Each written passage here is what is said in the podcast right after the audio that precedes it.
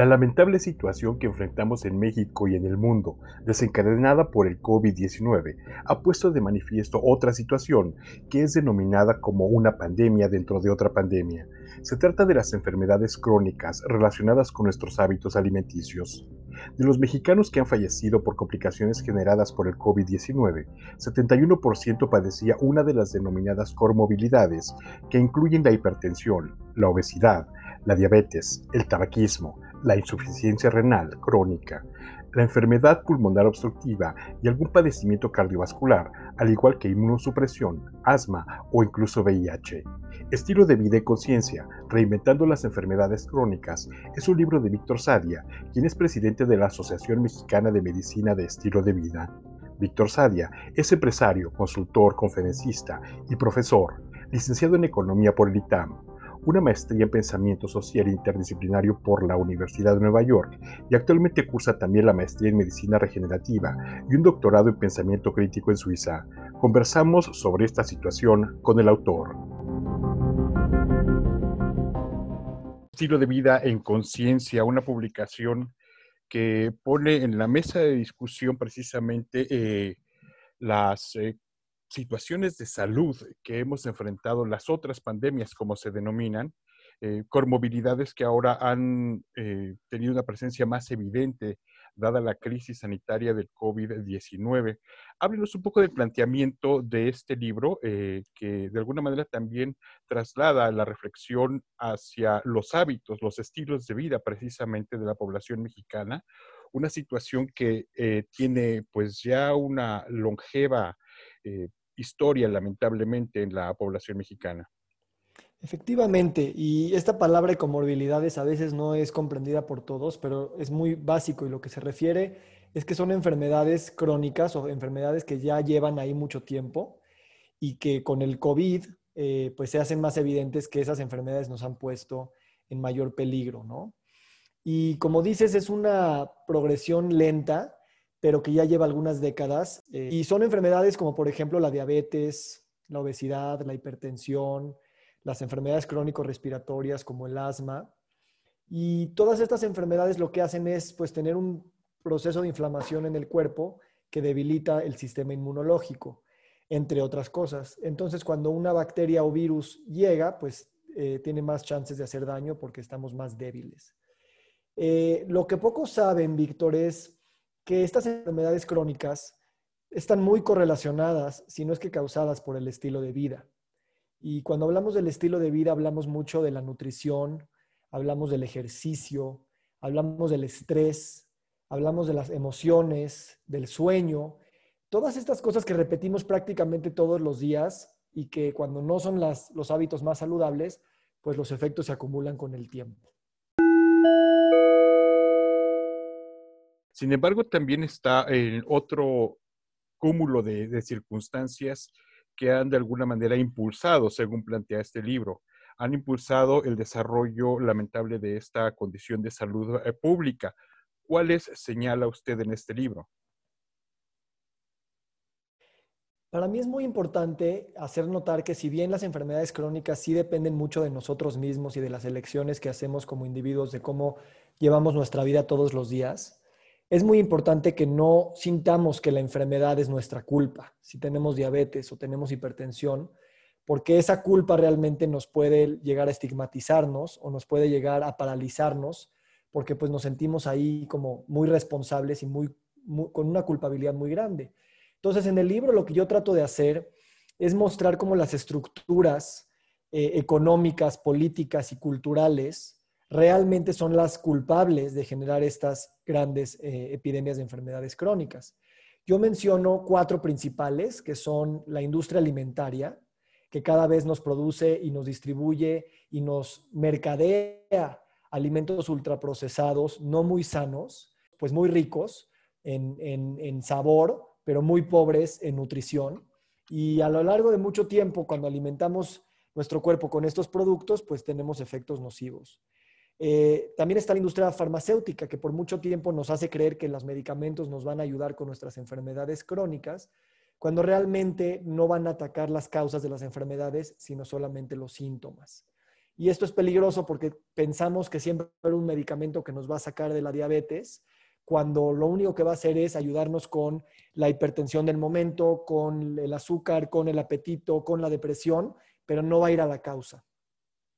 La tercera cuestión que yo planteo es el paradigma médico, que se ha enfocado mucho al tratamiento de la enfermedad aguda, para lo cual somos muy buenos. En general, como médicos, podemos tratar enfermedades agudas estas que son episódicas con cirugía o con medicamentos de una manera muy efectiva.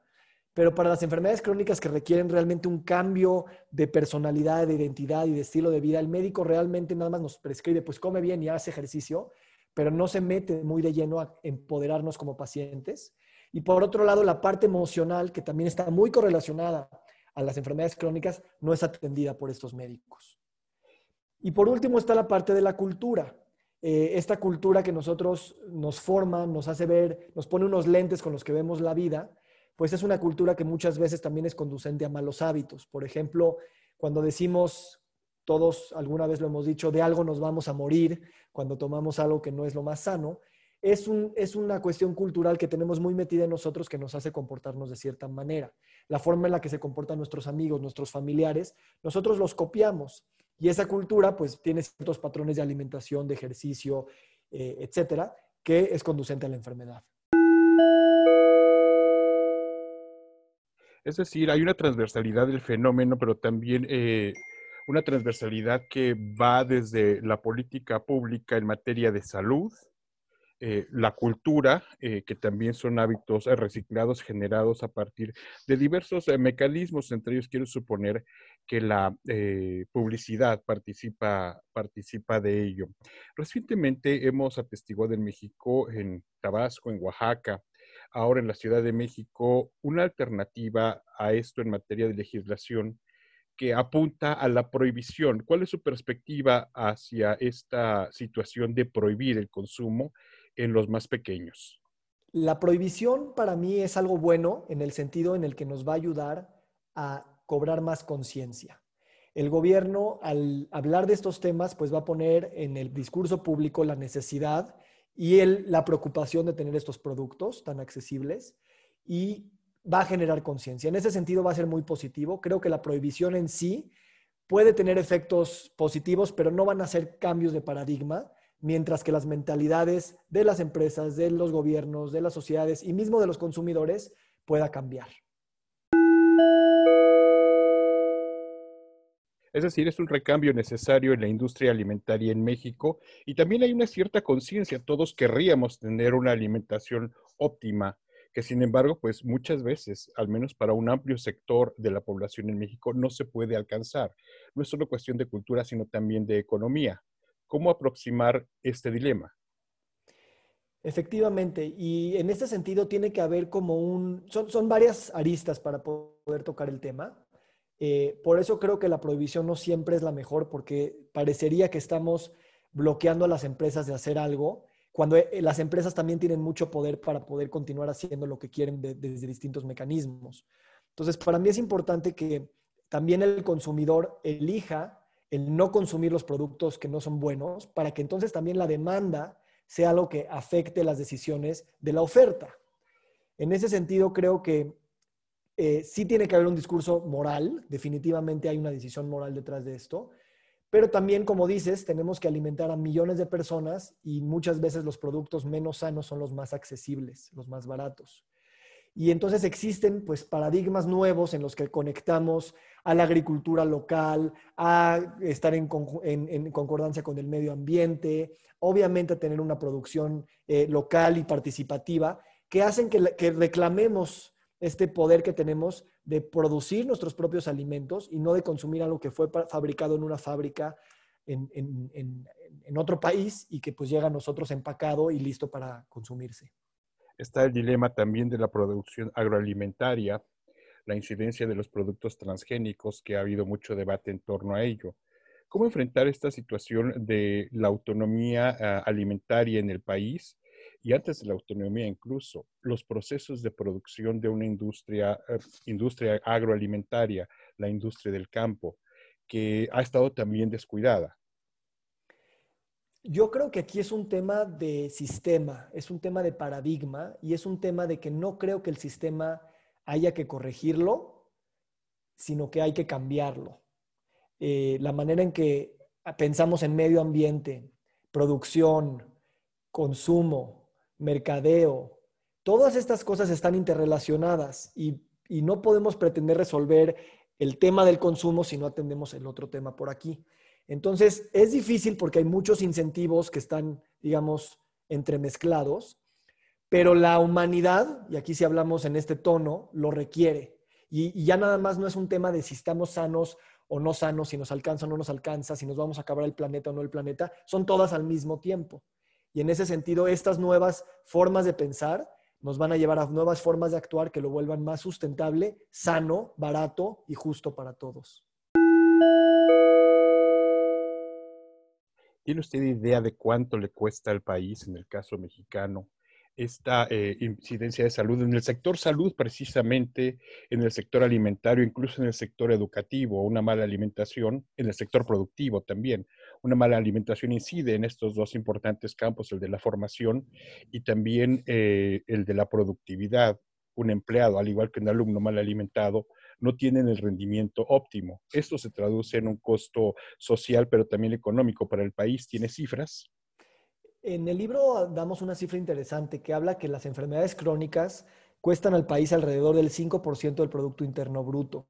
Como tú hacías mención, es una baja de productividad, es un aumento de gasto porque son enfermedades que duran toda la vida que tenemos que estar pagando. También es una disminución en la esperanza de vida, entonces la, fuerza laboral disminuye. Y también es una disminución en la calidad de vida y entonces la productividad también se ve afectada. Todos estos mecanismos hacen que la enfermedad crónica tenga una incidencia muy, muy grande y por eso ya no nada más estamos solucionando problemas de tener una, población enferma, sino también una población que no va a ser viable económicamente para sustentar todos los demás servicios. Eh, la cadena de producción es otra parte y aquí me gustaría vincularlo con el aspecto tecnológico. ¿Qué tan desarrollado está el país para generar una planta productiva eh, alimentaria, eh, no solo en cantidad, sino en calidad? Esta es muy buena tu pregunta y realmente, en primer lugar, tiene cosas buenas y tiene cosas malas. Y no podemos pretender que la solución de este problema va a ser únicamente tecnológico. Cuando le damos todo el peso a la tecnología o a una nueva tecnología, entonces estamos esperando que alguien nos salve al final de la historia, eh, en primer lugar. En segundo lugar, sí tenemos el conocimiento técnico, sí tenemos accesibilidad a la tecnología, digamos, material para poder lograr muchas cosas, pero a veces no está tan desarrollada en el lugar de la sustentabilidad de las cadenas de producción y están mucho enfocadas, sí, definitivamente a la eficientización de procesos, reducción de costos y ese tipo de cosas. Si esos van a ser los únicos parámetros que vamos a, usar para medir la efectividad, pues vamos a terminar agravando el problema porque el consumo ahí está, la necesidad ahí está y la tecnología va a estar solamente en cómo puedo producir más, más barato. Un pensamiento integral que nos devuelve eh, no solamente al recurso tecnológico, sino también a los procesos culturales. Procesos culturales entendidos en dos sentidos. Como política cultural, en ese sentido, la Secretaría de Cultura se ha pronunciado eh, respecto a la integración de las políticas culturales de este país eh, con una perspectiva también de concepción de cultura alimentaria. Pero por otro lado también está la publicidad, la iniciativa privada. ¿Cómo hacer converger estos dos, estos dos sectores? Lamentablemente, sí a veces existen contradicciones entre lo que el sector público y corporativo van a querer comunicar al público de lo que sería lo mejor, lo más sano para ellos. Por ejemplo, el gobierno y, las empresas siempre les ha convenido el discurso de responsabilidad individual a la hora de tomar decisiones de, de alimentación. Es decir, es mejor decirle al público, pues tú decide bien, tú limítate, tú infórmate, y entonces, de cierta manera, no ponen tanta atención en la calidad de los productos y la forma en la que estos son vendidos a ese mismo público. Entonces, siempre nuestra, nuestra función como medios de comunicación, como académicos y como miembros de la población es hablar de que siempre estos mensajes van a estar de cierta manera ligados a los intereses de lo que esté en el momento, pero nosotros podemos generar nuestra propia conciencia y eso para mí es muy importante porque no podemos cambiar el sistema de la noche a la mañana, pero sí podemos cobrar conciencia de lo que se nos ofrece y de esa manera podemos, de cierta manera, lo que dicen los, los americanos es votar con tu tenedor, que es decir, gracias a tus elecciones personales, pues puedes hacer que cambien cosas a nivel más estructural. Entonces, siempre va a haber una ambivalencia, eh, siempre va a haber contradicción de incentivos, pero siempre podemos tener acceso a información y a comunidad de empoderamiento que logren que estas cosas, digamos, cobren menos peso y cobren menos eh, ignorancia y nos lleven a, unos hábitos un poco más saludables en lo general. Recientemente eh, la política pública se ha enfocado también en la cuestión del reetiquetado. ¿Qué lectura le da a esta iniciativa, a esta propuesta? Definitivamente es algo necesario. Eh, el, etiquetado pobre que tenemos y que esperemos que vaya a cambiar es también una decisión deliberada porque también a la industria le conviene confundirnos, hacer como si no está muy claro si es bueno o no bueno. Y, entonces eso va a poner definitivamente más información a las manos de los consumidores. Sin embargo, la calidad de los productos no necesariamente va a cambiar. Entonces, también cambiar esos hábitos, aunque te etiqueten mejor, no necesariamente se traduce en algo inmediato. Lo que sí, como siempre, el tomar y tener los pantalones de tomar estas decisiones hace que nos preguntemos por qué se están tomando y aprendemos cosas que antes no sabíamos. Entonces, esa generación de conciencia para mí es la externalidad positiva más importante de estas políticas públicas y que como consumidores nos empoderan con información, pero también con preguntas, porque al final de cuentas es un tema de preguntarnos qué queremos, qué no queremos y por qué estamos como estamos. Habría también que eh, discriminar entre cultura y educación, y por educación eh, en este punto de conexión está la educación informal que recibimos a través de los mensajes eh, comerciales para condicionar comportamientos alimenticios. Eso por un lado, pero también está la educación formal.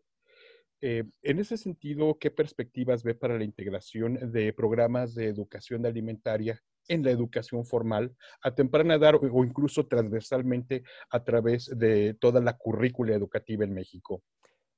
Yo creo que es fundamental que se, que se incluye en la currícula académica, porque precisamente la educación alimentaria la hemos recibido de la cultura o de simplemente de la oferta eh, alimentaria que hay, que tiene mensajes que no necesariamente son, digamos, los más sanos. Entonces, esta educación es muy importante porque vamos a aprender a discernir ciertas cosas y a ver cuáles cosas funcionan o no.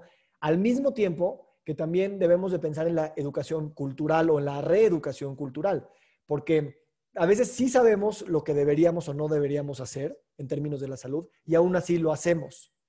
Entonces, ahí es un tema de que culturalmente también tenemos que ver como malo ciertos patrones o comportamientos y no nada más dejarlos pasar como si fuera parte de la cultura de la vida, ¿no? Entonces, nosotros como, como generaciones que tenemos la oportunidad y el privilegio de ver estas cosas, tenemos esa responsabilidad de también cambiar nuestros patrones de comportamiento culturales, porque esa es una forma de educación muy importante.